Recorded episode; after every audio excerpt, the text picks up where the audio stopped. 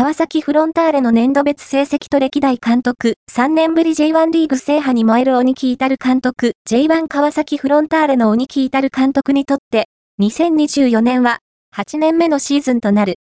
昨年度も天皇杯で優勝し、J リーグ史に残る名称と言えるだろう。